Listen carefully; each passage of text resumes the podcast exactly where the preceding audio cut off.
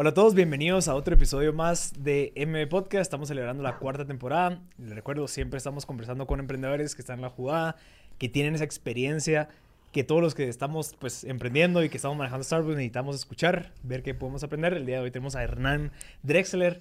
Él es el fundador y CEO de Travelísimo, también es el fundador y creador de Antigua Rentals, que ahí es donde empieza toda tu aventura en el mundo del turismo. Hernán, Hernán, ¿cómo estás? Muy bien, muy Bienvenido. bien. Mucho gusto. Gracias por tenerme ¿Ya era acá. hora? Sí, la verdad que ya queríamos venir. La verdad que Hace qué alegre. ratos. Y gracias por la invitación. Que nada, Muy bueno, feliz. a- para la gente que, que está escuchando, pues Hernán tiene ahorita un startup que estás a punto de sacar a relucir al mundo, por- porque ya está, ya está, ya está en línea, pero ya estamos casi que oficializando el lanzamiento. Y pues está armando un equipo interesantísimo de gente para que venga a, pues literalmente a explotar y sacarle el jugo a la industria del turismo. Pero contanos un poquito, Hernán, ¿qué es Travelísimo? ¿De dónde viene? ¿De dónde está toda tu experiencia para crear este, este nuevo startup? Pues bueno, Travelísimo en sí comienza hace como tres años prácticamente. Eh, es como un rebranding de nuestro primer negocio, que se llama Antigua Rentals, en base a casi 14 años de experiencia con turismo, ¿verdad? Eh, nosotros comenzamos eh, con lo que es el nicho de alquileres de casas vacacionales en Antigua. Eh, comenzamos justo alquilando la casa de mm, eh, la abuela de mi esposa cuando nos conocimos. Éramos todavía novios. Eh, de ahí comenzó un camino de mirar, tal tiene casa y tal tiene casa y de a poquito fuimos creciendo con inventario. Pues de ahí empezamos con el correr de los años a entender que cuando las personas viajan tienen más de una necesidad. Tienen que transportarse, tienen que hospedarse, tienen actividades, quieren saber de restaurantes, quieren saber de la cultura. Y de a poquito fuimos incursionando a tener como una agencia de viajes, ¿verdad? Eh, all inclusive. Eh, prácticamente los turistas llegaban al aeropuerto, los esperaban con nuestro vehículo o alguno de los vehículos, eh, los traían a su propiedad, eh, al otro día de repente iban al Pacaya, unos días después al- a, a la playa o a Titlán. Entonces les cubríamos como que el espectro completo. Eh, con el correr del tiempo, pues quisimos ir como que eh, metiendo más tecnología y automatizando un poco los procesos. Y ahí fue cuando comenzó mi travesía en el mundo de la tecnología y de los startups. Eh, pues empezamos con muchos problemas a nivel del desarrollo, ¿verdad? De- creo que es algo que es muy común en, eh, en startups, que em, eh, cuando no conoces bien del tema del desarrollo y de la tecnología, eh, caes en eh, lugares donde te pueden decir, te entendí la idea, vamos a trabajarla, y vos venís unos meses después, de, pues, después de haber pagado a ver esa idea y, y te sorprendes de que no, no era, no era así, ¿verdad? Entonces, eh, después de tres eh, problemas eh, similares, ¿verdad? Con diferentes equipos de desarrolladores y empresas que nos daban el servicio, pues llegamos a ese punto de decir, bueno, mejor lo hago yo solo. ¿verdad? Eh, ahí comenzó la cacería de talento, podríamos decirlo. Y tuve suerte que la vida me llevó a un grupo de desarrolladores de Chimaltenango, ¿verdad? Que mm, la verdad que es un grupo de patojos, es una entidad que les da la oportunidad a personas de- del área de Chimaltenango que no tengan que venir a Guatemala a, a encontrar opciones de trabajo, ¿verdad? Claro. eh, agarré un grupo, cuando me enteré de ellos me, me enamoró la idea, ¿verdad? De, de- se veía esa necesidad por parte de ellos de una oportunidad, ¿verdad? Hicimos ese match, eh, empezamos con 12 muchachos Wow. desarrollando la plataforma y eh, algo bien curioso, ¿verdad? Que fue un mix de mi conocimiento de turismo y mi desconocimiento de, de tecnología que eh, pues eh, todo lo veíamos como una especie de, bueno, ¿cómo va a funcionar esto? Eh, mira cómo funciona en Airbnb y, y hacerlo similar, ¿verdad? ¿Y cómo va a funcionar esto? Eh, un poquito como Facebook. ¿Y cómo va a funcionar esto? Un poquito como Google, ¿verdad? Entonces, ellos por la presión de quedar bien, ¿verdad? Se echaban 14, 16 horas por día de trabajo, emocionados de- del proyecto. Y así fue como nació Travelísimo, ¿verdad? Que, que para mi sorpresa em, terminó siendo una estructura eh, gigantesca, ¿verdad? Que nos permitió eh, pues eh, pensar en no solo expandernos en Guatemala, sino ya a la, a la región de Centroamérica. Entonces, ese fue el- interesantísimo. los comienzos de Travelísimo. Mira, creo que uno de los problemas más comunes cuando existe un fundador, digamos, que no es el técnico, es eso. Es, me- te- le pagué 15 mil dólares a una empresa para que me hiciera un Frankenstein ahí que ya no quiero. Y después tenés que invertirle el tiempo en buscar ese talento, pues coacharlo, guiarlo, explicarle vos toda esa parte. ¿Qué, qué, qué, qué aprendiste de, esa, de ese vacío que existe entre no tener conocimiento y conocimiento y en donde se encuentran muchos de los fundadores de startups que no tienen conocimiento técnico? Pues la, la verdad que eh, lo que a mí me quedó como experiencia, digamos, es que eh, vivimos, estamos en una época de transición en, en el mundo, ¿verdad? Eh, anteriormente ibas al banco, era lo normal, ¿verdad? Tú quieras hacer un trámite al banco, tú quieras sacar dinero al banco. depositar. después vino el cajero, ¿verdad? Que es como esos robots viejos que, que, lo único que hace es darte dinero, pero ya no tenías que entrar al banco, ¿verdad? Y eh, pues eh, la verdad que fue un poco, yo creo que la, evolución bancaria por alguna manera va más despacio de lo que se, se, necesita, pero vos ves esa transición de que yo no me acuerdo cuándo fue la última vez que fui al banco o, cuando escribo un cheque todavía me siento a veces ¿por qué sigo escribiendo y se cheques? la fecha. Exacto, ¿verdad? Entonces yo creo que el, el, mundo va viviendo esa transición, ¿verdad? Y nos tocó vivir esta época en la que pues, la tecnología está eh, transmitida a, celular, ¿verdad? Lo tenés todo en la mano y em, pues hay, hay, un gap, ¿verdad? Hay, una, hay, un espacio que se tiene que eh, aterrizar, que es el, la, migración a plataformas tecnológicas. Eh, yo creo que en la mayoría de los negocios en el futuro vamos a ver eh, siempre algún tema de desarrollo in-house, ¿verdad? Las empresas que comprenden esta transición eh, tienen ya a sus propios desarrolladores, entienden la fuerza de redes sociales y entienden la fuerza de, de, tener control de, de ese aspecto de, la operación, ¿verdad? Entonces, em, yo creo que en los próximos cinco años ya todo prácticamente va a migrar a tecnología. Entonces, esperamos poder estar ahí justo en ese cruce de la innovación, ¿verdad? Eh, el único problema que tenés con la tecnología quizás es que en algunos casos estás muy eh, adelantado, muy avanzado y todavía cuesta que te, lo comprendan. Eh, yo recuerdo hace muchos años todavía hablabas con gente de tener una página web y te decían, ¿por qué? Si yo estoy en páginas amarillas, ¿para qué voy a querer una página web? Entonces yo siento que estamos un poquito en esa misma transición, ¿verdad? De que, ¿por qué voy a querer tener una app en, en un teléfono, ¿verdad? Eh, pues antes ibas al centro comercial, ahora compras en Amazon, o sea, todo está eh, buscando ese camino, ¿verdad? Entonces creo que estar en el lado de la tecnología es eh, lo más sano que una empresa puede hacer hoy en día para no ser una, express, una empresa, un próximo blockbuster, ¿verdad? O algún tipo de negocio que por más grande que seas, eh, la migración es eh, eminente, es algo que tiene que hacerse. Pero digamos, el reto está en ese salto. O sea, es, digamos, mucha gente está como que en la orilla del edificio, en donde, bueno, bro, salto o no salto. Y hay gente que me está ofreciendo, pues, mira, saltar con ese paracaídas que tal vez no sé si te va a llevar al punto que querés. Como, por ejemplo, ir con empresas a que te traten de entender tu idea y te la desarrollen con un white label, ¿verdad? Que como ya existen. Existen plataformas en donde vas solo cambias tus cosas y ya las sacas. Pero eh, ¿dónde están esos errores o en dónde están esos aprendizajes en donde tuviste la experiencia de trabajar con una agencia que desarrolló este Frankenstein, pero al final paraste diciendo, no, prefiero in-house, en donde obviamente es un gran costo operativo, en donde lo tienes que cubrir y mantener a pesar de que estés generando, ¿no? Mientras que el otro, pues tal vez es una, una inversión y que ya ves después cómo la recuperas. Eh, eh, en ambos existen beneficios y obviamente contras, pero ¿cuáles son de esos que vos aprendiste entendiéndose que vos estás en medio, en donde no sabías ¿Cuál de los dos era lo mejor? Eh, yo creo que lo, lo, más sano que, que, veo yo es la adaptación, ¿verdad? Digamos, quizás mostrando un poquito el concepto de, de la parte contable, ¿verdad? Digamos, eh, si vos tenés un negocio, eh, tenés que saber por lo menos un mínimo de tu parte contable, ¿verdad? Porque si no, te va a costar mucho manejar ese negocio. Entonces, creo que la tecnología viene del, del mismo punto tenés que tener un tipo de comprensión de las tendencias que están por venir, ¿verdad? Entonces, eh, si por ejemplo van a haber ciertos cambios en plataformas, ¿verdad? Entonces vos querés estar apto para poder migrar a ese cambio. Cuando estás trabajando con una empresa que te da el servicio, siempre tenés que volver a que te estén trabajando o a que te estén mejorando. Cuando lo tenés con tu equipo y si logras tener un equipo eh, ya comprometido y ya como parte del, del proyecto, entonces eh, ni siquiera tienes que estar encima de eso porque ellos ya saben eh, lo que se llama el departamento de RD, ¿verdad? De Research and Development. Ellos ya ven cuáles son las tendencias, qué es lo próximo que viene.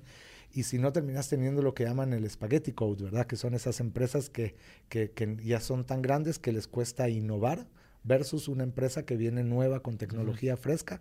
Entonces, eh, sí se ve el cambio ese de, de, cómo ir haciendo esa transición de empresa grande que tiene que ir eh, pues mejorando sus bugs y todos los problemas de, de, la parte tecnológica.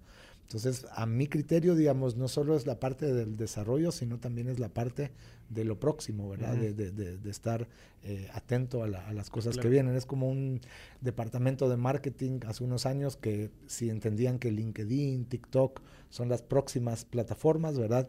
Entonces te posicionas en ellas de, de, temprano, ¿verdad? Eh, versus algunos que se enteran después un poco más tarde. Y claro, lo puedes aplicar, pero el posicionamiento del early bird ya, ya lo perdiste, ¿verdad? Entonces, tener un equipo que está comprometido y que está viendo eh, más allá de lo que vos como la parte operativa ve, sino que es más que ellos ya entienden las necesidades, entonces eh, te quita un gran problema de encima y vos puedes seguir viendo la parte operativa. Entonces, eh, para mí ha sido la, salvación. La verdad que sin este equipo de muchachos, no sé qué hubiera sido de nosotros. Va, y la, y la parte en donde estás invirtiendo un montón de plata porque estás desarrollando esto desde cero, tenés a tu equipo y todo, tal vez no has encontrado un product fit, o sea, porque obviamente no lo has lanzado así al 100% como para decir. ¿Cómo, ¿Cómo manejas esa parte del riesgo en donde, ok, listo, este, este negocio funcionaba porque funcionaba, me trajo hasta acá, Ahora voy a usar esas utilidades para pagar otro que no sé si va a funcionar, no sé si va a poder desarrollarlo. ¿Cómo manejas esa parte? ¿Qué, qué, qué, qué, hiciste vos bien que lograste mantener los dos? Dejaste el negocio funcionando y a la vez estás desarrollando este nuevo que pueda servir a alguien cuando dice, oye, no, pero pucha, que estoy yo solo. Eh, no, sé si puedo, no sé si me arriesgaría a utilizar todas las utilidades para invertir en algo que no sé si me va a funcionar a mí. Pues eh, la verdad que es, muy buena pregunta porque, digamos, en mi caso específico, digamos, lo que me marcó a mí mucho es que yo no vengo de un background muy educativo, digamos, yo dejé el colegio muy de joven, perdí la, el interés por, por, por el sistema educativo, digamos. Sí, a los 12 años iba al colegio solo para encontrarme con mis amigos y, ir a ver a dónde íbamos, ¿verdad? Entonces, eh, no terminé la secundaria, ¿verdad? Entonces, eh, vengo de un background de, bueno, hay que ver cómo te arreglas en la vida, ¿verdad? Entonces, quizás esa falta de estructura me ayudó a poder eh, malavariar, ¿verdad? En las épocas que, que, que, que realmente quizás em, con una estructura muy de, ah, eh, necesito tanto runway, necesito tanto capital de trabajo, eh, ok, no lo tengo, ok, no hago nada. Entonces, en mi mentalidad era, bueno, tengo que ver cómo lo hago y siempre ha sido así toda mi vida. Como bootstrapping. Sí, entonces para mí el bootstrapping fue algo muy natural, digamos, ¿verdad? Y eh, pues he visto las maneras, ¿verdad? me he desprendido de unos vehículos que tenía en la operación anterior, eh, fue una primera inyección de capital. Nuestro negocio original, Antigua Rental, siempre funcionó, entonces eh, logré como que alimentar con un negocio el, crecimiento del otro. Eh, lo logramos bien hasta que vino el COVID, literalmente, que fue cuando nos quedamos sin eh, ingresos ya de, tema de turismo.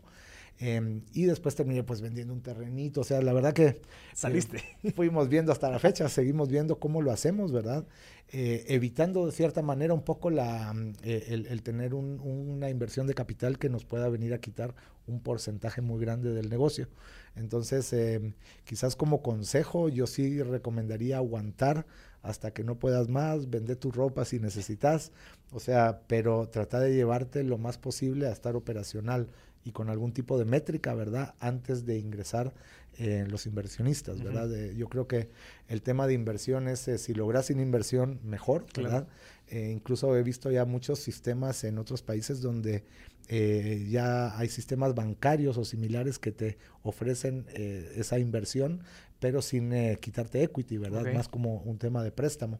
Entonces, a veces tener ese flujo te puede ayudar, eh, pero definitivamente em, yo, yo no sabía que existía todo este tema del emprendimiento. Yo ya tenía mi negocio y cuando me metí a este tema de tecnología, fue como que un día amanecí y dije, ay, ahora soy emprendedor, ¿verdad?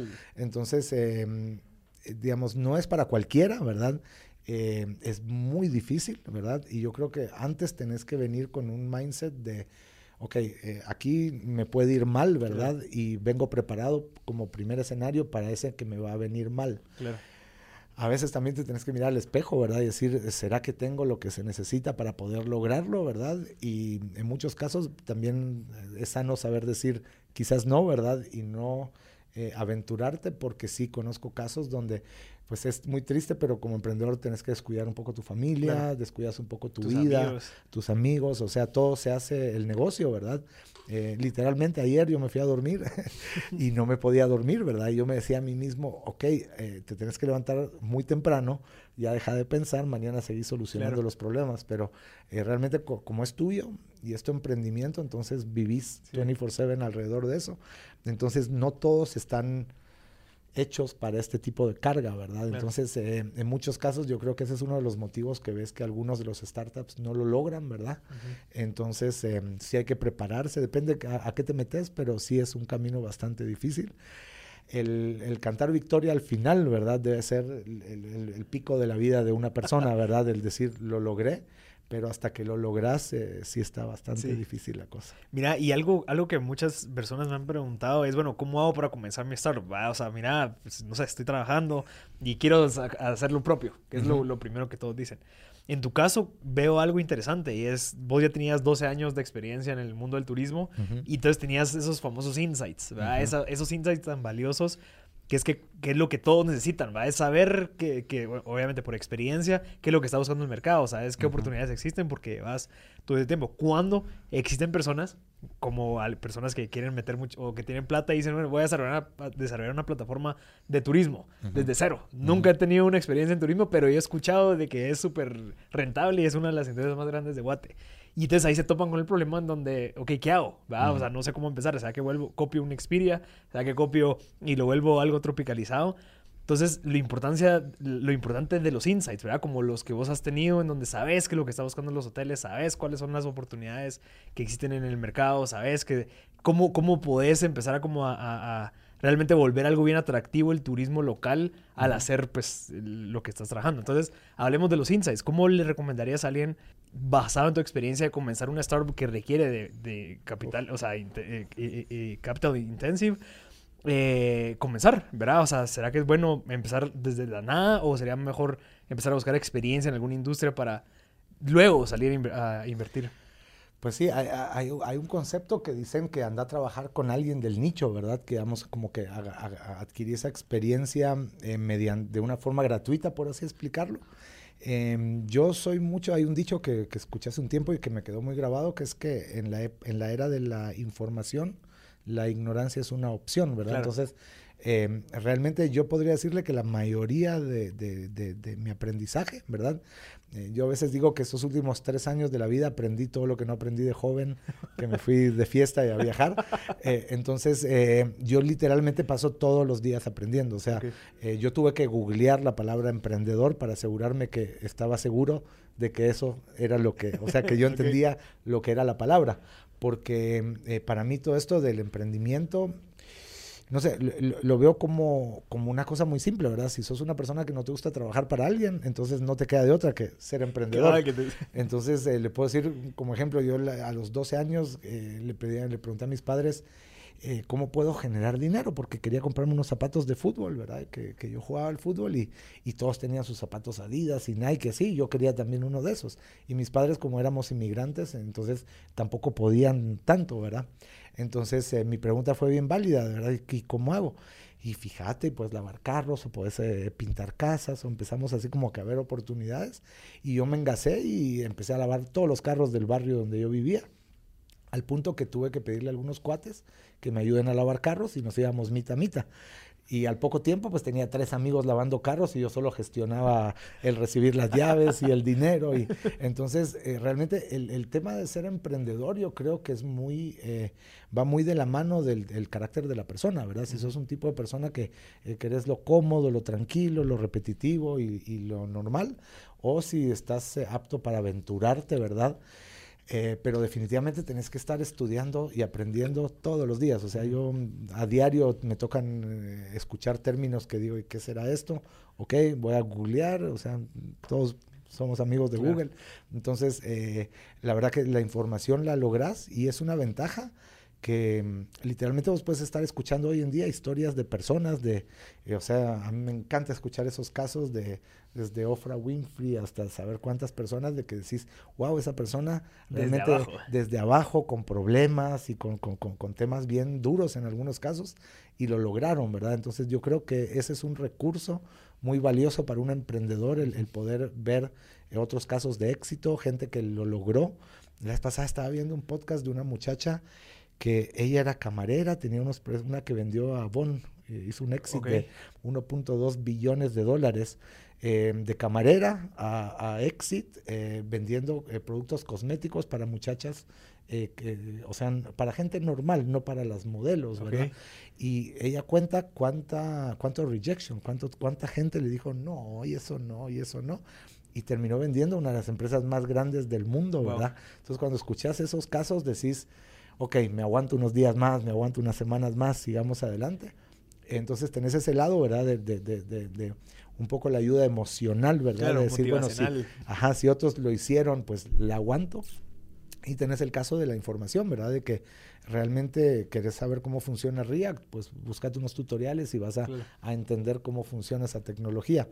Eh, los muchachos desarrolladores es parte de lo que yo les saco el sombrero, ¿verdad? Es que en nuestra plataforma está desarrollada en React y el primer paso para ellos fue aprender a trabajar en React, ¿verdad? Entonces nunca tuvieron una traba de, ah, esto yo no lo sé, sino que siempre todo fue con un espíritu de, eh, bueno, tenemos que aprender cómo es esto, ¿verdad? Aprendimos, lo aplicamos, siempre hay errores, se mejora y seguís.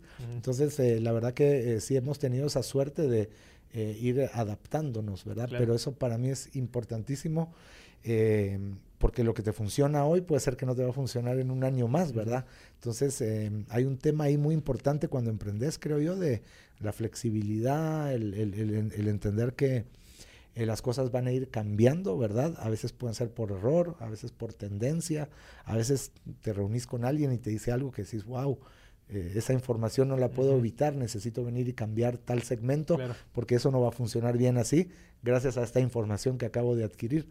Entonces realmente es eso, ¿verdad? También estar un poco eh, a, abierto a esos cambios, ¿verdad? Que te van a venir en el camino.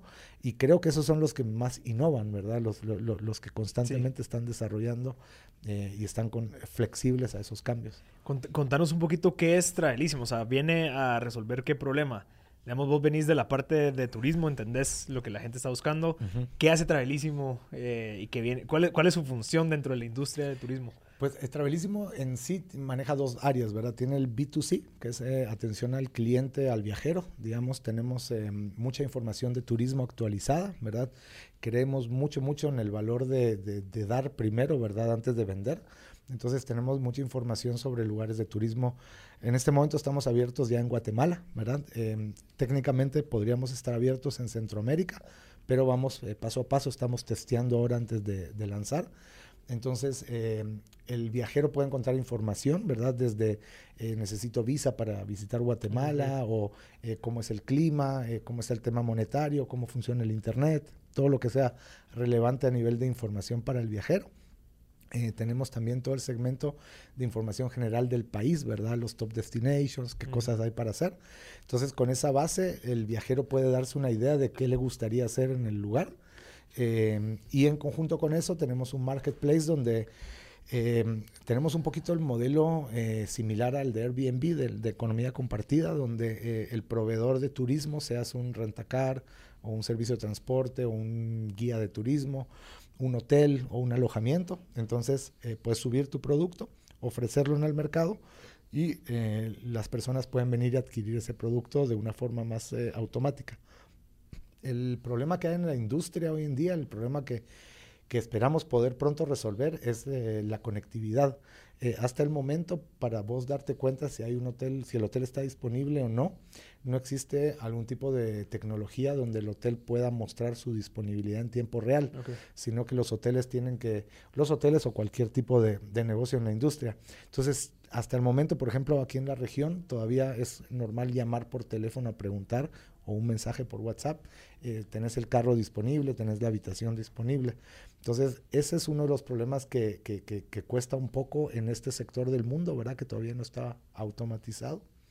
y eh, eventualmente esperamos poder resolverle al viajero.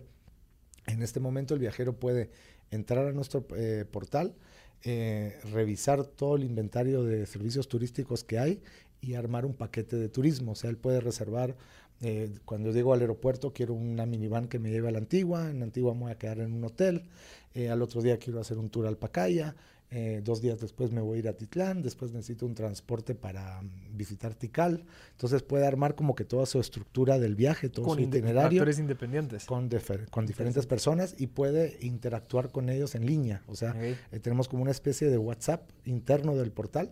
Entonces puedes estar viendo un tour y tenés la duda de preguntar si necesitas zapatos cómodos para ese tour. Lo puedes preguntar, eh, seguir viendo, ah, voy a ir a ver el rentacar y tenés la duda si te pueden ayudar con un asiento para niño, por así decir, le escribís, igual que en el WhatsApp, ¿verdad? Eh, te empiezan después a responder y lo tenés todo em, centralizado en un solo lugar. Entonces, eh, eso es por la parte del B2C. Y el B2B es eh, la plataforma para que todos los proveedores puedan subir sus productos, ¿verdad? Y ofrecerlos a, los clientes. Todo eso va amarrado a, a, una estructura muy bonita de marketing, ¿verdad? Eh, con influencers, con redes sociales, ¿verdad? Entonces tratamos de promover el turismo de alguna manera pero una vez que lo estamos promoviendo, si te gustó lo que vistes, pues hay un clic que puedes hacer para ir a adquirirlo. Entonces em, tenemos un carrito de compras muy interesante porque le damos al cliente la opción de decidir cómo quiere pagar. Entonces no es el típico con tarjeta de crédito. Eh, en nuestra plataforma puedes hacer una transferencia bancaria, puedes eh, mandar una remesa, puedes usar PayPal. Eh, ya tenemos activado la opción de pagar con criptomoneda. De verdad. Entonces, venimos como que viendo qué es lo que se viene. Incluso como lo que queremos es darle la, la, la fuerza, digamos, al cliente eh, incluso si quieres pagar con algún otro método, hay un botón donde puedes manifestar, eh, mira, yo quería pagar con eh, money transfer o con alguna otra cosa. Entonces, no queremos cerrar, ¿verdad?, la estructura a, a, las estructuras estándares, sino que queríamos innovar un poquito con otras opciones.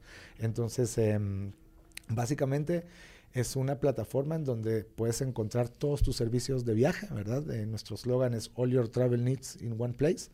Y mm, detrás de eso lo que se busca es eh, ir conociendo al cliente también, ¿verdad? El perfil del cliente y que el cliente pues más adelante pueda eh, tener información sobre cosas que ya sabemos que a él le gusta, ¿verdad?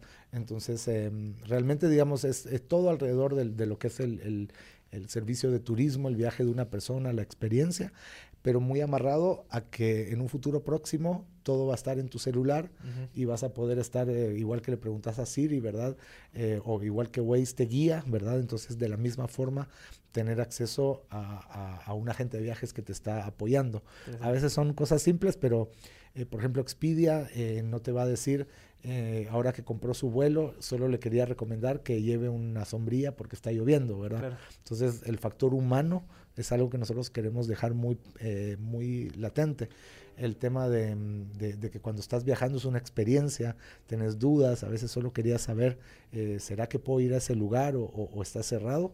Entonces eh, queremos abrir ese acceso a, a que un agente de viajes literalmente lo puedas tener en la palma de tu mano asesorándote durante el viaje o cuando estás reservando, ¿verdad? Y eso, eso era mi pregunta, o sea, actualmente sin Travelísimo, ¿cómo estas personas, ya sean locales o internacionales, están resolviendo eso en donde, ok, llego, pero entonces tengo que llamar independientemente de la empresa, después tengo que llamar al hotel, después tengo que llamando, o, o entonces, ¿cómo entraban estas plataformas tan grandes como Expedia, hoteles.com, eh, pues todas estas. E, e, ellos, por ejemplo, Expedia tiene un margen del mercado muy pequeño. Expedia solo trabaja hoteles de cuatro o cinco estrellas. Expedia, por ejemplo, no te trabaja casas, muy mínimamente casas vacacionales, ¿verdad? En Expedia eh, no puedes reservar un guía de turismo, o sea, ellos como que agarran eh, un nicho muy fuerte que es el rentacar. Sí, lo que se puede automatizar. automatizar. Claro. Entonces, nosotros lo que estamos viendo es que hay un entre 60 y 70% de los negocios de turismo, eh, que son los negocios tipo pymes y los lugares que están en lugares remotos, ¿verdad? Porque hay que tomar en cuenta que el turismo no lo vas a encontrar siempre en las ciudades. Entonces, a, medida que te vas escapando más lejos, eh, menos señal de internet, menos acceso a cosas. Entonces, hay muchas personas, por ejemplo, podríamos hablar del lago de Atitlán, ¿verdad? Que no tienen acceso tanto a promoción en redes sociales, a, mercadeo, ¿verdad? Estrategias de cómo manejar su revenue, ¿verdad? Y cómo mejorar sus ventas. Entonces, nuestro enfoque es a, los pequeños y medianos proveedores de turismo, que creo que son los más eh, sufridos ahora con la pandemia. Hay, mayor cantidad incluso. Exactamente, es la mayoría. Y eh, eventualmente las, las, franquicias o las empresas grandes ya tienen sus sistemas muy basados en los eh, internacionales, ¿verdad? Entonces, nuestro enfoque es en darle la fuerza al, pequeño y mediano proveedor de turismo, ¿verdad? Y eh, creemos que al final y al cabo los grandes también van a, venir, ¿verdad? Pero sí, definitivamente hay un pequeño gap aquí. Eh, nosotros somos eh, de, a nivel del market, Centroamérica es de, lo menos, ¿verdad? Que mueve turismo a nivel global. Tienes Estados Unidos, Europa, Asia, que son los destinos más eh, populares, entonces obviamente el enfoque de estas empresas grandes no es en nuestra región, ¿verdad? Y ahí es donde vemos nosotros el, el, énfasis de, pues, de poder crecer, incluso de, ser eh, un futuro exit, ¿verdad? Porque es muy común que, que, te quieran comprar, ¿verdad? Claro, porque ya manejas todo. Ya, ya, sos grande. Entonces, eh, venimos con ese énfasis, ¿verdad? De, de, de, tratar de apoyar primero a la industria, generar ese marketplace donde la gente tenga esa confianza, de, de, ah, bueno, en Travelísimo llegué, encontré la información, eh, me gustó, lo recomiendo, ¿verdad? Y pues eh, ahí vemos cómo nos va eh, con ese crecimiento, ¿verdad? Pero nuestro enfoque es en tecnología y en brindar herramientas que faciliten la, la, la actividad del viajero. Mientras tenga señal de internet, que próximamente la tendremos gracias a nuestro amigo Elon Musk. Entonces, creo que, que, eventualmente sí vas a poder estar en un volcán o en una montaña, ¿verdad? Y conectarte y poder decir, mira, eh, mañana decidimos que no queremos ir a la playa porque nos gustó aquí, extendemos una noche más en donde me estoy quedando, eh, cancelame la playa y, hacer ese tipo de cambios de una forma eh, fácil, ¿verdad? Entonces. Eh, Mira, y, y, algo interesante que mencionaste es todo este tema de los influencers. O sea, dentro de la plataforma de Travelísimo está esta parte como de afiliados en donde obviamente ya se hace orgánicamente, en donde los influencers pues suben fotos, súper buenas fotos y todo, con el fin de que en algún momento pues ellos se encuentren pues eh, un modelo de negocio a que ellos puedan seguir viajando. Pero vos ahorita ya lo estás volviendo algo pues institucional, en donde mira, si trabajas contra Travelísimo, vos vas a tener tu ingreso extra, además de que yo te dé lugar gratis de quedarte. Totalmente. Contanos un poquito cómo identificaste eso, más que todo entendiendo cómo es que funcionan eh, las personas y las redes sociales locales, ¿verdad? En donde como que el mundo del turismo es otro, es otra industria como que de otro país, en donde todos son como bien abiertos, ¿verdad? No se está compitiendo, al contrario, es como que, no sé, contanos un poquito Más colaborativo, sí, cómo definitivamente. Eh, em, nosotros identificamos que eh, pues cada vez está más de moda el tema de los influencers, ¿verdad?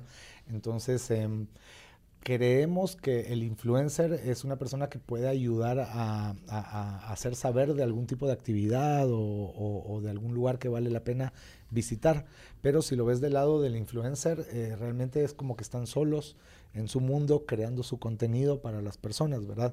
Y en muchos casos están los microinfluencers que les cuesta mucho darse a conocer y están pues los más grandes, ¿verdad? Que es un poco más difícil de llegar a ellos o tener algún tipo de interacción.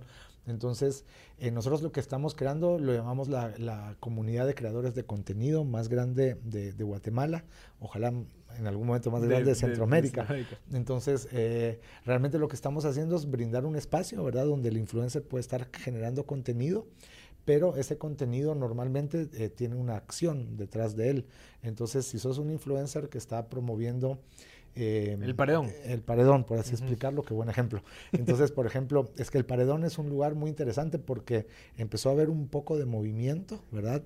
Pero fue gracias a un, creo que es un hotelito que tienen ahí, que se posicionó muy bien en redes sociales, en Instagram. Cocorí, ¿no? De, Drift. Ah, Drift, sí. Creo que ese es. Entonces, de, repente empezaron a generar contenido, generar contenido. Hoy en día me sorprendo de la cantidad de nuevas casas, propiedades, hoteles, que hay en, el área. Y si uno pregunta cuál fue el, vehículo, ¿verdad?, que generó ese crecimiento, eh, influencers y redes sociales, ¿verdad? Al final del día, porque cuando vos ves ese, esa gente tomándose la cervecita en la piscina y después con la tabla de surfear eh, en el atardecer, eh, te dan ganas de ir, ¿verdad? Entonces, viene un influencer, te genera contenido, el contenido se ve muy bonito, la gente le va a dar like, le va a preguntar, pero el influencer no está monetizando a no ser que él llegó a hacer algún tipo de evento para un hotel o para alguna marca que le esté pagando. Entonces nosotros generamos este eh, tema de eh, recomendación, ¿verdad? Digamos, donde vos puedes tener, tenemos un plan de referidos, ¿verdad? Donde si sos influencer y nos estás generando un contenido, ese contenido va a generar movimiento, entonces ese movimiento te tiene que beneficiar también económicamente. Entonces, eh, cada vez que un influencer nos envía tráfico, por así decirlo, que consumen algo en el portal, él está ganando una comisión, digamos, de esa venta. Y así tratamos de generar eh, esa situación donde vamos a poder brindar contenido actualizado, eh, nuevo, todo el tiempo, por así decir, contenido nuevo, ¿verdad? y em, de esa manera también la persona está monetizando, ¿verdad? Y esa monetización, pues como es en internet y es eterna, entonces eh, hiciste un video del paredón, ¿verdad? Sí, y pues pasaron dos años y todavía estás eh, generando ingresos gracias a que la gente dice, me gustó el hotel, lo quiero reservar, pongo el código de este influencer, entonces es como un poco, esos mecanismos cada vez existen más con eh, los creadores de contenido, ¿verdad? Ahora hay plataformas donde vos puedes ver un video en YouTube eh, que creo que lo, se lo comenté aquella vez, y eh, vos ves esas plataformas y decís, wow, la plataforma me está ofreciendo de que si el contenido que vi de alguien que me hablaba de, no sé, cómo armar una mesa, ¿verdad? Y me quedó solo una duda de que se usa tornillos o no, puedo agendar una reunión con esa persona para preguntarle. Entonces, mm, eh, creo que es como que la monetización del contenido gratuito, de tantos tutoriales y tanta información que para todo uno va a ver, eh, pero que ya la gente pueda ganar también eh, por ese servicio.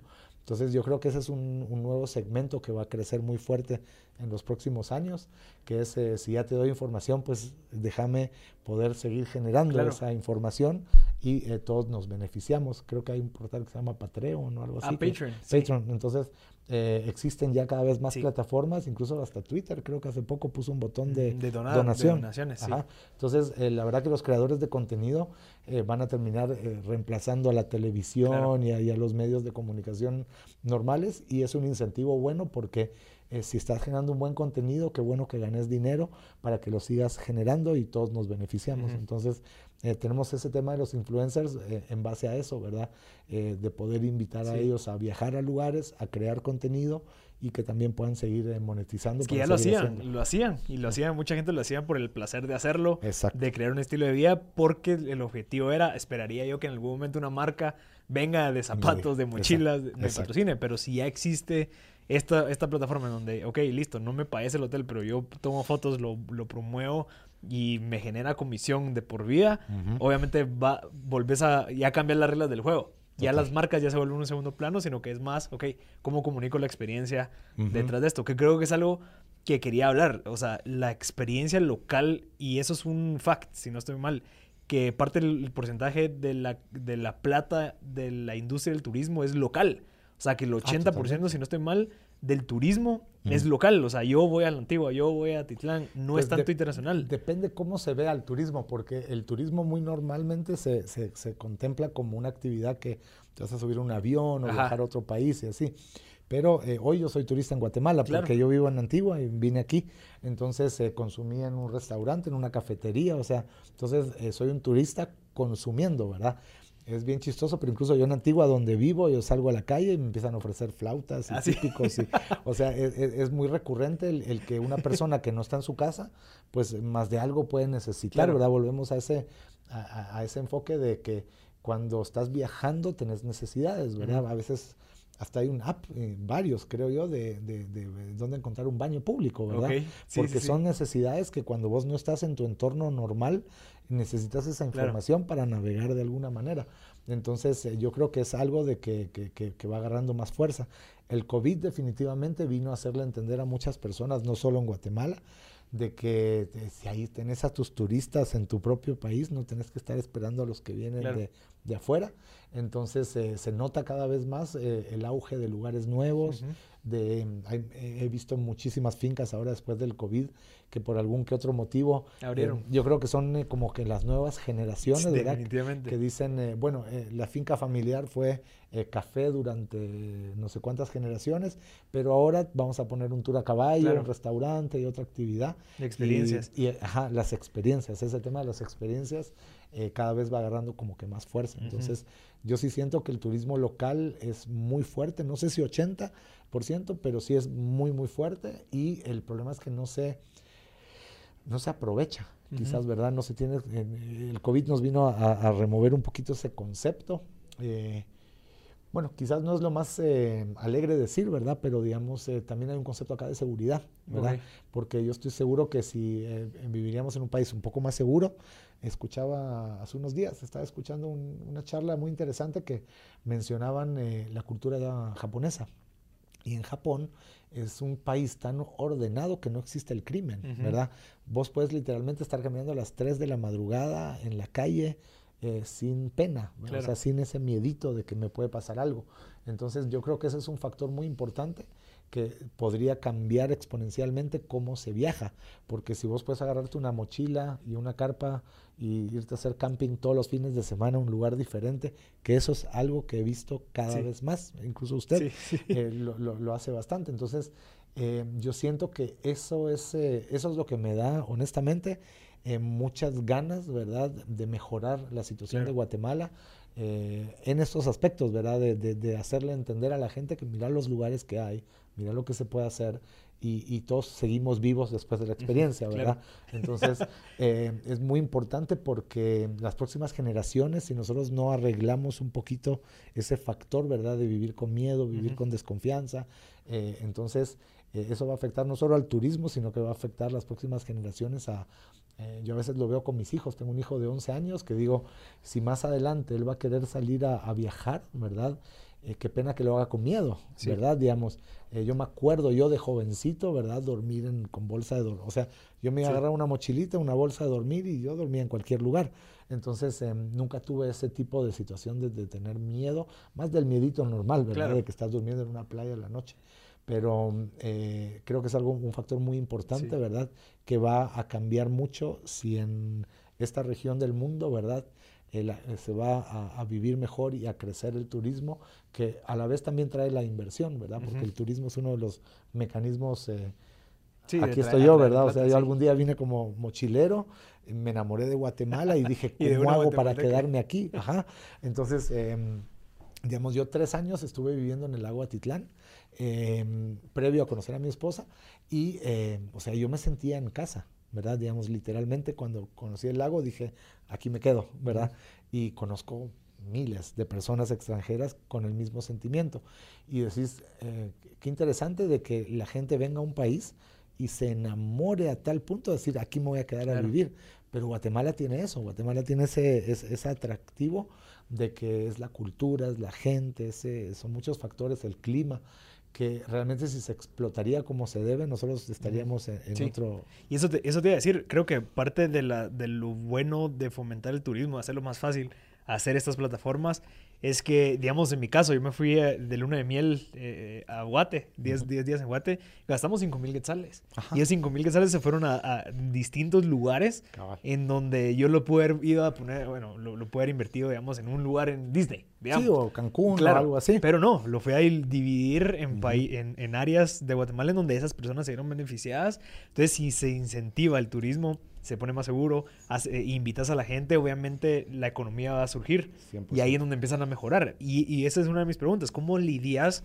Porque, digamos, uno de los casos claves que no lo olvido era Huehue. ¿Verdad? Huehue, pues obviamente tiene muchísimas, eh, digamos, etnias dentro de Huehue.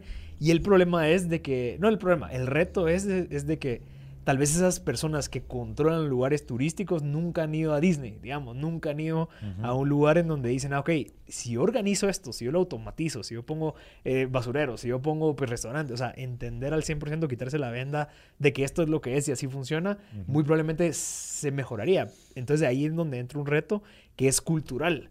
¿Verdad? ¿Cómo le hago entender a esta persona que si mejora su sistema de administración, su sistema de cobros, su, su, manera de comunicarse, su manera de mercadeo, mejora a pesar de que ya entre un tema cultural en donde esta persona no me venía a mí a decir qué hacer. ¿Me entendés? Creo que yo lo llamaría más que cultural, lo llamaría eh, de gobernanza, digamos, porque le voy a dar un ejemplo. Eh, Israel, si mal no estoy, fue en el 2018, ¿verdad? Eh, tuvo uno de sus mejores años en la historia, ¿verdad? de métricas de turismo, la mayor cantidad de visitantes y demás. Automáticamente cuando vieron esas métricas, ¿verdad? Sacaron planes de apoyo a cualquier tipo de situación que mejore la infraestructura de turismo del país. Podías eh, aplicar a préstamos, podías aplicar para expandir tu restaurante, para pintar tu hotel. O sea, si tenías un negocio que era o directo de turismo o indirecto que atendía a turismo, podías aplicar un montón de fondos y ayudas del gobierno, ¿verdad? Porque el gobierno vio ese incentivo de, wow, tuvimos mucho turismo, entonces eso probablemente va a ser, va a seguir creciendo, necesitamos mejorar la infraestructura. Entonces yo creo que el tema de infraestructura eh, va más de la parte del gobierno. Le puedo dar el ejemplo de Inguat aquí en Guatemala. Em, si yo agarraría el recurso que se gasta en Inguat, ¿verdad? Y solo lo, repartiría mensualmente como que fuera una remesa a todas las entidades de turismo, eh, usted vería el turismo duplicarse en pocos meses. O sea, el problema es cómo, cómo se maneja. El problema es la, la, gobernanza, porque el problema que tenés acá en Guatemala específico de lo que yo he visto. Le puedo dar unos ejemplos, no quiero hablar mal del Inguat, pero tristemente es la realidad. Es la realidad, ¿verdad? Eh, yo hubo una época que teníamos una flotilla de vehículos, ¿verdad? Cuando los compramos tuvimos que hacer unas adaptaciones de, que sean comerciales, ¿verdad? Y había que registrarlos en Inguat. Y con mucho gusto llegamos a registrarlos, pero fue un trámite así de meses de pérdida de tiempo para tener los eh, buses registrados como buses de servicio de turismo. Una vez que terminamos con todo el trámite, yo pregunté, ¿en dónde revisan? Ah, no, aquí nadie lo va a revisar. O sea, eh, eh, digamos, ¿cómo hago yo para que a mí me valga la pena ir a registrar los vehículos versus 50 proveedores que no lo están haciendo? Claro. ¿En dónde se, se, se, dónde se revisa y dónde se registra los vehículos? ¿Hay algún puesto en la salida del aeropuerto, por ejemplo? Revisar de que estén bien de que frenos. que están registrados en INGUAT, como el INGUAT lo requiere. O sea, mejor no lo registras. Exacto, o sea, el, el INGUAT te dice, los tenés que registrar pero una vez que están registrados, no hay una revisión de que los vehículos que circulan en Guatemala. O sea, no se está compitiendo al mismo nivel con los otros. No se está revisando, digamos. Entonces hay muchas personas que dicen, no, ¿para qué lo voy a registrar? Si igual me da, o sea, no hay como una multa, no es como que hay algún lugar donde siempre pasan por ahí los buses, los revisan. Entonces, eh, son leyes que están aplicadas, pero no, no realmente... No sirven. Pues no sirven, ¿verdad? Entonces es igual que el tema del impuesto hotelero. El impuesto hotelero, conozco 22%. Eh, es, el 12 de impuestos más el 10 del ah, impuesto hotelero. Y el impuesto hotelero creo que ahora no lo tienen aplicado por, por todos los temas del COVID, pero... A mí me acaban de cobrar el Sí, se lo cobraron, entonces ya está aplicado de regreso. pero eh, tristemente, ¿verdad? Quizás es algo, ojalá que salga, que llegue a, las, a los oídos correctos, ¿verdad? Pero eh, literalmente conozco muchos, mm, muchísimos lugares donde viene el turista y hay un libro donde vos voluntariamente tenés que registrar eh, John McConnery, pasaporte, no sé qué, ok, está durmiendo tantas noches y esto es el impuesto. Entonces, si vos no registras a esa persona, no pagas el impuesto. ¿Y cómo vas a ver un gringo que va a venir, que nunca ha mm, venido? Ajá, no hay, no, hay, un registro, no hay un formato. El sistema está mal. Está totalmente mal. Entonces, realmente se pierde ese ingreso, que es uno de los únicos ingresos que tiene INGUAT, ¿verdad? De, de, de, ingresos económicos. Entonces, eh, el INGUAT es una entidad que técnicamente está para promover Guatemala. Pero honestamente, digamos, eh, Guatemala se promueve sola, la gente se encuentra, o sea, no, no veo una necesidad de tener semejante entidad, un edificio y tantas cosas solo para promover un país, cuando tenés Twitter, eh, claro, otras plataformas y lo puedes promover 50 veces mejor.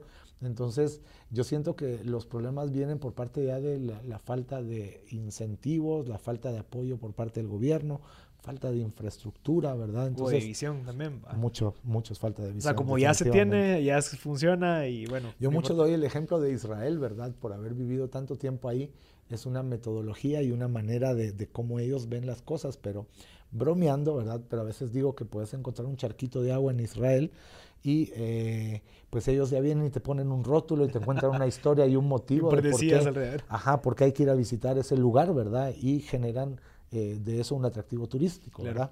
Incluso cerca de donde vive mi familia hay una, un lugar muy bonito que descubrieron em, la cara de, parecía como la Mona Lisa, digamos, pero hecha con cerámica antiguo, ¿verdad? De la época romana o no sé qué. Y, o sea, es simplemente un lugar donde hay un agujero que se encontró eso pero se ha hecho un lugar turístico ah, donde casi que todas las personas que llegan a ese lugar van a visitar. Eh, otro tema quizás que sería interesante eh, tocar es que Guatemala tiene cultura, ¿verdad? Eh, pero también tiene diferentes tipos de cultura. O sea, tenés la cultura indígena, tenés la marimba, pero también tenés unos rockeros bien buenos y tenés como que esta eh, Gaby Moreno. Moreno. O sea, tenés mucho talento de pintores y de artistas y de gente que, que hace cosas muy bonitas que no necesariamente son eh, las cosas normales que se promueven de Guatemala. Entonces, una persona que ve Guatemala a lo lejos solo va, puede pensar que tenés pirámides indígenas y marimba, ¿verdad? Y típicos, y no, y se pierde toda esa cultura. Mucha gente no se entera que existe un TEC, claro. Eh, eh, ¿verdad? Y todas estas cafeterías lindas alrededor y todo este ambiente, ¿verdad? Que hay aquí en Cuatro grados, que para mí sería algo que debería de, ser eh, como una de las cosas que más se muestran de Guatemala, el, el quitarle a la gente, perdón, la, la visión esa de que somos un país tercermundista y que aquí todo es como que retrasado, porque aquí existe tecnología, vean, vean dónde estamos. Entonces, eso es una cara de Guatemala que yo creo que si se lograría mostrar al mundo, tendríamos quizás, no le digo que el doble de turismo, pero muchísima más gente, porque mucha gente no viene acá porque tristemente estamos todavía bajo esa bandera de que somos un país inseguro. Entonces, eso es un trabajo del gobierno, ¿verdad? Decirle a la gente, no, mira, eh", o sea, hay un video que se viralizó en El Salvador hace un tiempo de unos muchachos viajeros que se les había roto su Mac y la tenían que ir a, cambiar, ¿verdad? Y les, e, ellos creaban contenido, entonces vivían gracias a, a esa Mac y mostraban toda la travesía de ir a un centro comercial en El Salvador a cambiar la Mac y se viralizó ese video tanto, ¿verdad? Porque ellos, simplemente el video era como que, ¿por qué dicen que El Salvador no es seguro? Fuimos, hicimos todo esto y hablaban de la cultura y de todo lo lindo que les gustó. Al punto que Naif Bukele, el presidente, se enteró de ese video que se viralizó y les mandó a regalar una computadora. Y se viralizó el doble, ¿verdad? Interesante. Porque él les agradeció de que gracias a ustedes y a un video así, eh, la gente se va a dar cuenta que mi país no es un país eh, inseguro, ¿verdad?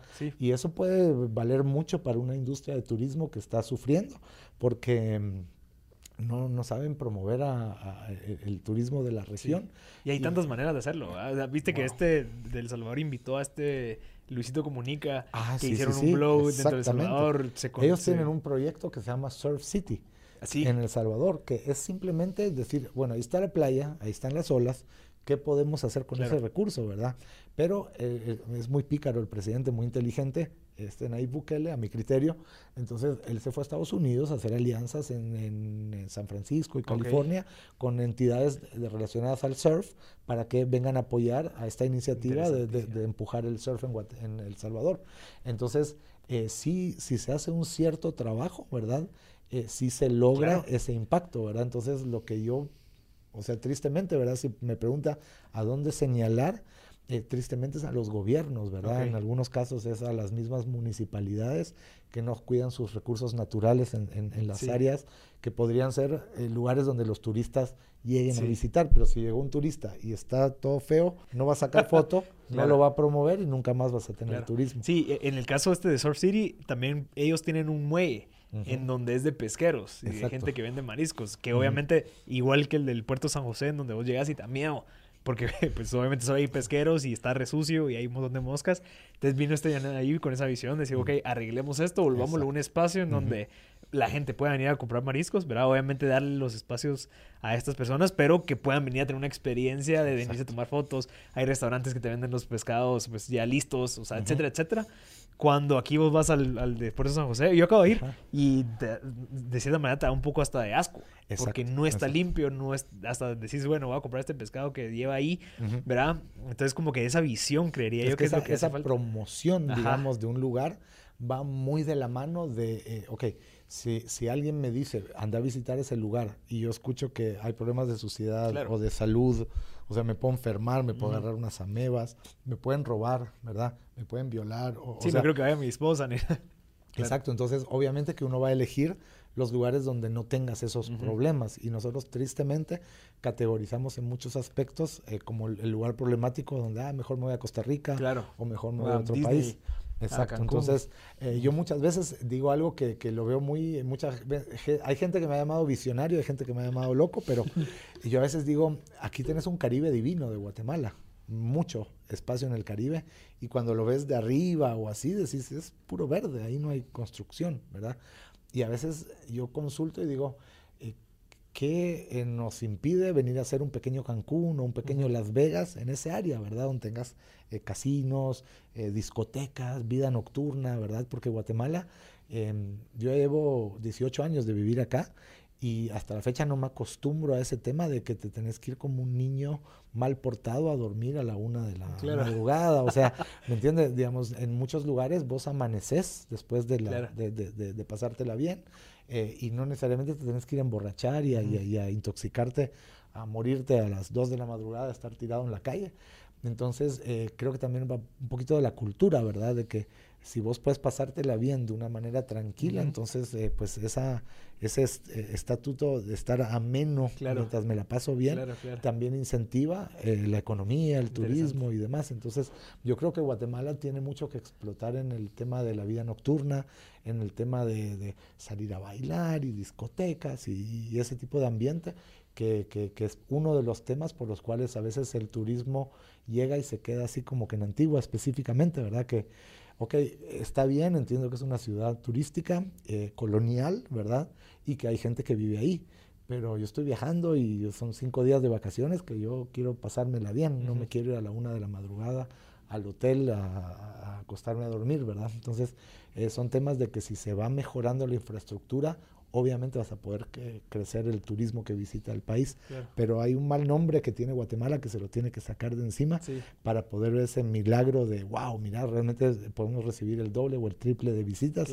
No es tanto la infraestructura, para serle muy honesto, yo creo que es el mal nombre que, nos juega mal. Interesante. Bueno, pero creo que es algo que tenemos que mejorar muchos en conjunto, ya sea al abrir este tipo de plataformas que de cierta manera quita esa simetría de información, sino que ya tenés un espacio en donde tenés todo. Verá, las personas como los guías turísticos se ven beneficiados porque es directamente con ellos. O sea, no, alguien, no, no, te está pagando alguien y el otro le está vendiendo cinco veces más caro. Eh, ¿Verdad? Que creo que es algo que suele pasar, obviamente, porque así es, ¿verdad? Eh, pero estas plataformas vienen a, abrir eso. Eh, ¿Cómo te pueden contactar? Si en dado caso alguien quiere, pues ya sea invertir. ¿Estás abierto a inversión? Eh, pues sí, hemos estado viendo muchos temas de inversión. estamos buscando, llamémoslo una inversión no entrampada, ¿verdad? Como que estamos buscando, ya estamos lanzando prácticamente, entonces buscamos más un empujón que un proceso, ¿verdad? Eh, pero sí, definitivamente. Eh, bueno, en travelísimo.com, ¿verdad? Desde donde tenemos toda nuestra información, ahí tienen un botoncito de contacto, ¿verdad? Eh, técnicamente yo recibo copias hasta la fecha de todos los requerimientos, o sea, me gusta estar on top of things, ¿verdad? Entonces, eh, cualquier persona que interactúa con nosotros llega a un área de reservaciones, pero yo siempre me entero y recibo copias de todas esas comunicaciones. Em, pero entonces, que te podrían escribir al, contacto? y directamente podrían escribirme incluso a hernán con h, arroba travelísimo.com, ah, ¿verdad? Es un email que uso también ahí para eh, contactos y felices cualquier persona que quiera entrar a la plataforma o colaborar o, demás. Eh, ¿Cuándo está el lanzamiento más o menos? O sea, ¿cuándo ya está abierto así al 100%? Quizás es una historia curiosa que no mucha gente sabe, ¿verdad? Pero Airbnb lanzó cuatro veces. Okay. Yo la vez pasada estaba escuchando una entrevista con Brian Chesky, el CEO, de, de ellos, y él decía de que hicieron su primer lanzamiento, ¿verdad? Les fue muy bien por, por la prensa, ¿verdad? Que los ayudó a hacer bulla. Y eh, después al poco tiempo dijeron, bueno, necesitamos hacer otra vez bulla, ¿qué hacemos? Uno tuvo la idea de, hagamos otro lanzamiento. Y es bien chistoso cuando lo cuentan porque dice, hicimos un segundo lanzamiento y, todo funcionó igual que el primero. Entonces dijimos, wow, otra vez tuvimos buen impacto, ¿verdad? Y nadie nos preguntó de que, por qué hicimos un segundo lanzamiento. Entonces ellos así hicieron cuatro campañas de lanzamiento para promoverse. Nosotros estamos en un mode de que lanzamos 2021. No, nos, eh, no nos queremos poner una fecha específica porque la plataforma ya está funcionando. O sea, ya cualquiera puede ingresar a través La gente puede entrar, reservar, eh, subir sus productos, subir sus, eh, sus, casas. Entonces, sí, pues, ya estamos, ya, estamos, business is open. Buenísimo. Gracias, Hernán, de verdad, por, por tu tiempo. Felicidades por lo que están haciendo. Y por esos insights creo que es clave que la gente lo sepa para que ya sea que fomenten el tema del turismo, que, que, que, visiten Guatemala. Conozco a gente que no ha ido a Petén, pero ha ido a Madrid, a Italia, pero nunca han ido a Petén. Entonces, como que también incentivar a toda la gente que está viendo esto, visitar local. Eh, creo que no solamente sirve para el tema económico, pero también sirve para el tema cultural, de abrirse los ojos de qué es lo que tenemos especialmente, cómo es la gente de otros tipos como de, de culturas internas eh, y también quitarse la, la, la quita- quita- y darse cuenta, digamos, yo cuando viajé 10 días por, por, por Guatemala, no me pasó absolutamente nada, Nada, ni siquiera se me cayó, no, no me robaron ni un centavo, a pesar de que estaba durmiendo Que la- mira, la al aire gente de. Guatemala es, es linda gente. O sea, vivimos en un Sí. país eh, donde tenemos, eh, la, la verdad que la gente es muy trabajadora, muy buena gente. Es un mini, mini, pequeño Sí. porcentaje de la población que nos hace. Y la mayoría está en la ciudad, Ajá, entonces es, es esa sensación de que pe- pensamos que todos son malos, claro. pero no, ¿verdad? Son algunos eh, poquitos, ¿verdad? Que, Y el problema, ese- Hernán, es de que si vos no tenés experiencias con esas personas, siempre va a existir esa esa desconfianza. desconfianza Claro, entonces vos tenés que crear esas experiencias, ir a crear esas conexiones eh, con los lugares dentro de Guatemala para evitar esa de- eh, desconfianza y cambiar tu narrativa de lo que comunicas cuando no has ido a conocer un lugar. ¿Verdad? Fijo, ahí van a saltar y fijo, no, no, no has ido. O sea, ni siquiera has hablado con la gente ahí como para decirle que te van a saltar. Obviamente puede existir que alguien lo No, asaltaron. esas cosas pasa, pasan, Pero pasa pasan. también en Estados Unidos, pasa también Uf, en Italia, a mí en, Madrid. Barcelona tres Claro. veces me robaron. Entonces, eh, y en todos los modelos posibles. Claro. Me sacaron la billetera, en el carro, rompiendo el vidrio. Y una vez me hicieron un agujero en Ok. una O sea, mochila más- y se cayeron las cosas sin que yo me dé cuenta. Ahí sí son profesionales, entonces, eh, pero la gente no deja de viajar. Entonces, yo, yo creo que eh, a- a- con todo lo que nos acabas de comentar, incentivar, invitar a la gente que visite, que invierta, ¿verdad? O sea, Ah, definitivamente ¿cuánto el turismo crees- tiene mucho. ¿Cuánto crees que uno se puede gastar en un fin de semana para ir a visitar Ati, después ir a visitar Río Dulce, después ir a visitar Escuintla? Más o menos, ¿cuánto es el ticket promedio? Realmente, digamos, yo creo, depende la, si sos una familia o si sos Ah, ah, una- bueno, sí. solo una pareja, pero digamos, normalmente yo le podría decir que por 500, 600 dólares una pareja joven, ¿verdad? Debería encontrar eh, por lo menos por día, ¿verdad? Digamos, dónde hospedarse una noche, cómo pasársela bien. Eh, depende mucho del estándar, ¿verdad? Digamos, si es, si si es bastante, por 600 algo- dólares sí son... Que- quetzales, ah, quetzales, sí. quetzales, sí, sí, sí. Sí, no, no. Entonces, eh, digamos, sí, definitivamente, digamos, una familia eh, con mil quetzales te puedes ir un fin de semana tranquilo a algún lugar, pasar una noche linda. Eh, depende de qué consumís y, y dónde te quedás, pero definitivamente lo que queremos nosotros activar con Travelísimo es mucho el tema de la oferta. Claro. Que si tenés ahí algún lugar que ahora está disponible, en vez de que te quede vacío, ofrecerlo 50%, Claro. alguien feliz va a conocer tu lugar. lo Toma va fotos. Ajá, eh, digamos, si usted entra a Instagram y empieza a ver a tantos influencers que postean cosas de Guatemala o te metes a Perhaps You Need a Sí. Little Guatemala, cuando vos ves esas fotos, a mí por lo menos me enorgullece Claro. y me da una alegría interna decir, wow, qué lindo lugar en donde vivo, ¿verdad? A veces la ejecución de decir, ah, estoy en estos lugares es un tema diferente, Ujú. pero sí tenemos una gran bendición aquí en Guatemala Claro, hay que sacarle el y muchas oportunidades, tanto en turismo como en tecnología, Claro. para ser honesto. Eh, yo creo que estamos en el lugar correcto, en el tiempo correcto, ¿verdad? Y ojalá que exista cada vez más guianza, ese es mi deseo al aire, pero eh, que exista más guianza, ¿verdad? Porque a veces eh, le toca muy duro a la gente joven, ¿verdad? Ujú. De darse demasiados golpes que no son muy necesarios. Ujú. Si hubiera eh, pues un poco más de apoyo por parte de los que ya vivieron y ya saben cómo hacer las cosas. Entonces, eh, um, quizás un poco más de una cultura colaborativa, Claro. ¿verdad? A la hora de los negocios y no eh, ese, ay, eh, yo he hecho negocios con gente china, Claro. rusa, o sea, no necesariamente importa de dónde sos, de qué Sí. familia sos, eh, los negocios es algo sano, ¿verdad? Claro. Que todos nos beneficiamos. Entonces, creo que estamos en un buen momento y hay que aprovecharlo. Buenísimo, definitivamente. Gracias. No, por favor, se me pasó volando el No, tiempo, no, ahí se pero muy agradecido por la invitación. Erran arroba travelísimo.com por si alguien quiere, eh, pues ya sea promover su negocio, empezar a ser influencer, cualquier consulta, Ahí lo pueden estamos hacer a la ahí. orden. Gracias por tu tiempo, gracias a toda la gente que escuchó ahorita al final. Les recomiendo que viajen por Guatemala, que conozcan, hay muchísimos lugares que se pueden aprovechar. Yo soy Marcel Barascut, este fue otro episodio de M Podcast y nos vemos en la próxima. Something is cooking. Barbecue Media.